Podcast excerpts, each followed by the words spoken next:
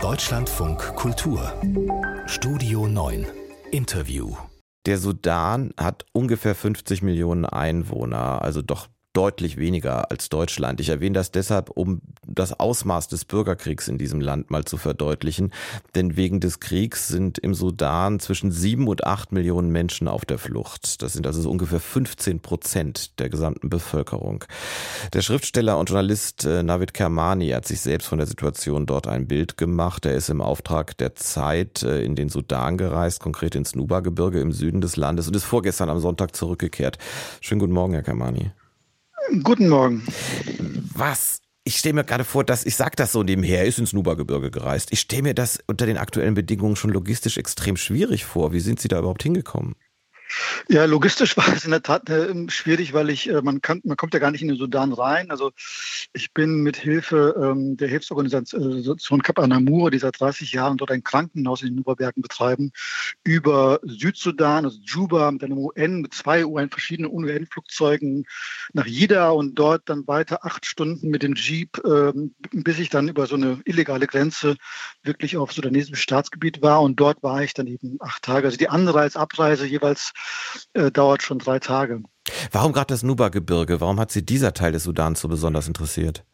Aus zwei Gründen. Zum einen, weil es die einzige Möglichkeit ist, überhaupt in den Sudan zu kommen, über diese illegale Grenze vom Südsudan aus und weil dort ein relativer Frieden herrscht in diesem Gebiet. Die Menschen dort haben für ihre Autonomie gekämpft. Und zum Zweiten, weil die Nüberberge, ich glaube, für jeden deutschen Schriftsteller ein mythisches Gebiet sind, ähm, weil sie berühmt geworden sind durch die durchaus fragwürdigen Bilder von Leni Riefenstahl in den 70er Jahren, die einen anderen Hörerinnen und Hörer werden sich erinnern, das waren diese Bilder von unglaublich schönen Menschen, Afrikanern, ähm, mit, mit die, Ringerkämpfe gemacht haben, die, die, die meistens nackt waren. Und das waren fragwürdige Bilder, aber zugleich haben sie eben auch diese Kultur in ihrer Schönheit auch, auch hm, überhaupt bekannt gemacht. Was haben Sie denn gleich nach Ihrer Ankunft erlebt? Wie leben die Leute denn da im Moment? Naja, es gibt kein Stromnetz, kein Wassernetz, kein, kein fließend Wasser. Man hat den wunderbarsten Sternenhimmel, den man sich überhaupt vorstellen kann, weil ja alles abends dunkel ist. Ähm, die Menschen sind sehr arm, ähm, aber sie konnten bis jetzt von, ihrer, von ihrem Boden leben. Der Boden ist ja nicht fruchtbar. Im Herbst ist es, sieht es da aus wie in den Alpen. Ich war in der Trockenzeit da, weil man überhaupt in der Regenzeit kaum reisen kann. Aber auch dort kämpfen sie mit dem Klimawandel. Sie hatten letztes Jahr Dürre. Ähm, das heißt, wenn der Klimawandel da voll zuschlägt, und das ist zu erwarten, dann haben sie ähm, ein noch größeres Problem als den Krieg ringsum, weil dann können sie nicht mehr von ihrem Boden leben und haben nichts, um das aufzufangen, weil sie keine Einnahmen haben. Und mit Hilfe aus Khartoum, der Hauptstadt der Regierung, können Sie dann wahrscheinlich nicht rechnen, oder?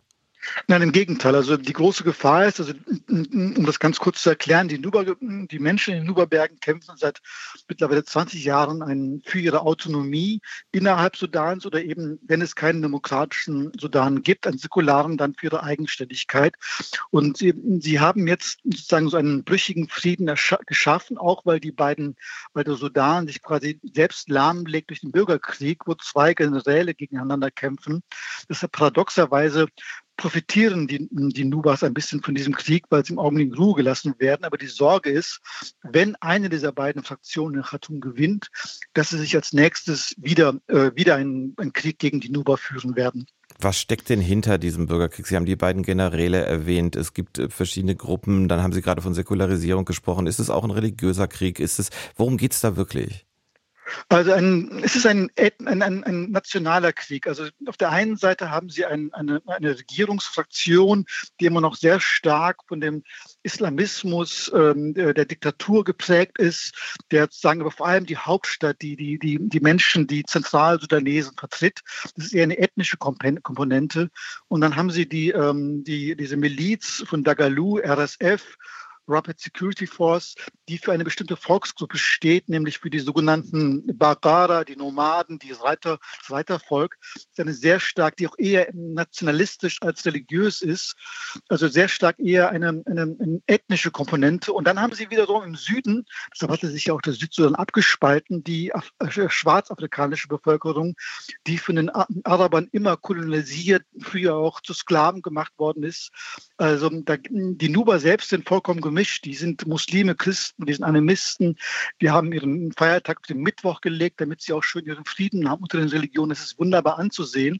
Aber der Druck aus dem Norden für die Arabisierung und auch Islamisierung, aber vor allem eben dieses, dieses die sollten Araber werden, aber die fühlen sich nicht als Araber.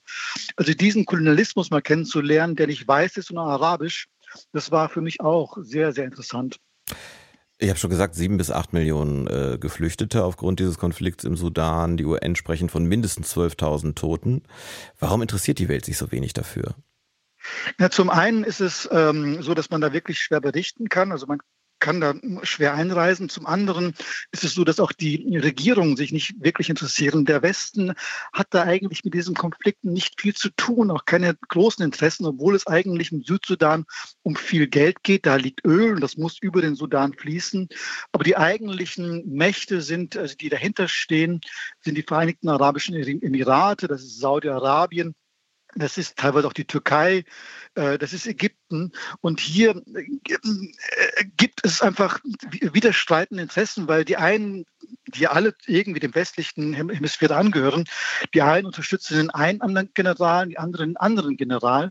Und hier müsste einfach viel mehr Engagement äh, kommen, dass man diese beiden Fraktionen an einen Verhandlungstisch zwingt, weil ich glaube, dann wäre der Frieden wirklich möglich. Wenn ich das noch sagen darf, im Unterschied zu Libyen, das ist ja eine ähnliche Situation, wo auch zwei Fraktionen, zwei Militärs gegeneinander kämpfen.